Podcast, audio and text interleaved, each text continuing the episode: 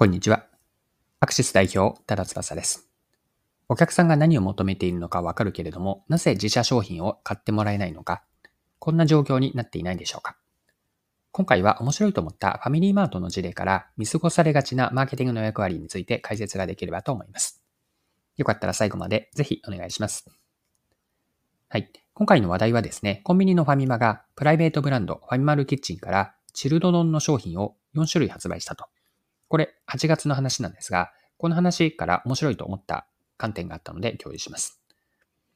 で、8月に第1弾の丼物弁当を投入し、2種類ですね。その後第3弾、第2弾、第3弾と続けざまに投入しているんです。でチルド丼のお弁当のラインナップを強化し、女性からの需要の取り込みを狙うと。こんな話のようなんですね。はい。で、女性をターゲットに丼物にファミマが注力しているのは、ファミマがある発見をしたことがきっかけだったんです。えというのも、購入データを分析したところ、ファミマで女性が買うお弁当のトップ10の中に3つもがっつりと食べるような丼物が入っていたんです。今トップ10の中に3つと、これ女性のランキングだったんですが、ちなみに男性でのランキングでトップ10に入った丼物というのは1つだったんです。で、この状況について IT メディアの記事でこのように書かれていたので、関連してその該当箇所読みますね。ファミリーマートで女性はどんな弁当を買っているのか。ファミリーマートが調査したところ意外な事実が分かってきた。女性は弁当の中でも丼物をよく買っているのだ。ファミリーマートで販売数の多い弁当ランキングを見ると、トップ10のうち男性が選んだ丼物は1商品だが、女性は3商品がランクイン。その上、カツ丼、麻婆豆腐丼、親子丼と、がっつりメニューを選ぶ傾向にあるのだ。この結果を受けて、社内からは、女性がカツ丼を食べるとは、と驚きの声も聞かれたという。はい。以上、IT メディアの2023年8月22日の記事からの引用です。ファミリーマートはですね、ここにはまだまだ伸びしろがあると捉えたんです。で、丼物が女性に人気の理由は、コンビニの丼物弁当の買いやすさ、食べやすさにあったんです。えというのも、幕の内弁当などの他のお弁当に比べて、カツ丼とか麻婆豆腐丼などのコンビニの丼物弁当はサイズが割とコンパクトなんですよね。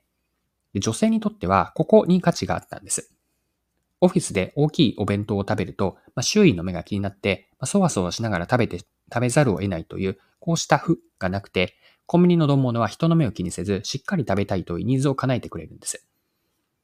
コンビニの丼物弁当は、サイズとボリュームが他のお弁当にはない選びやすさがあって、女性の消費者心理をうまく汲み取った存在だったわけです。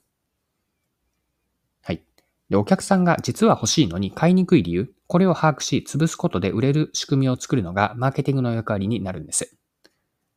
で、マーケティングで目指すのは、すごく抽象化していってしまうと、お客さんから選ばれる状況を作ることなんですね。選ばれるというのは、他社の商品ではなくて、自分たちの商品が選ばれる。これを偶然に選ばれるのではなくて、意図的に作っていくというのがマーケティングの役割なんです。で、今回のファミリーマートの事例と話をつなげると、この事例から何が学べるかというと、結論から言うと、見込み客であったり、まだお客さんではない未顧客、彼ら彼女らへのマーケティングとして、実は欲しいのに選びにくい理由をなくす重要性なんです。選びにくい理由を、要因を解消していくと。で、この観点見過ごされがちなんじゃないかなと思うんですね。せっかくお客さんから人から欲しいと思ってもらえているのに、その買うための物理的であったり、あるいは心理的なハードルがあると、結局は買ってもらえないんです。まあ、そこで自社商品やサービスが選ばれにくい要因は何か、これをしっかりと見極めて、買いにくい理由を一つ一つ消していくこと。これ大事なんです。具体的には次のように解きほぐして、一つずつ解きほぐしていくんですが、ポイント3つあります。まずは、買いたいのに何かしらの要因で買うのを諦めている人は誰か、この人を見つけると。この人たちがターゲット顧客になります。次に、本心では欲しいのに、買っていない物理的な阻害要因を把握する。または、三つ目が、奥にある心理的な購入ハードルも一緒に合わせて理解するといいでしょう。買いにくい理由について、習慣とか行動、心理からその解像度を高く理解することによって、本当は欲しいと思っているのに、結局は買ってもらえていない、買いにくい障壁。これをいかに解消できるかがポイントなんです。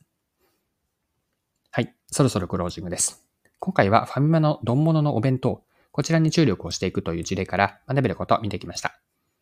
最後に学びのポイントを振り返って、ポイントを押さえてまとめておきましょう。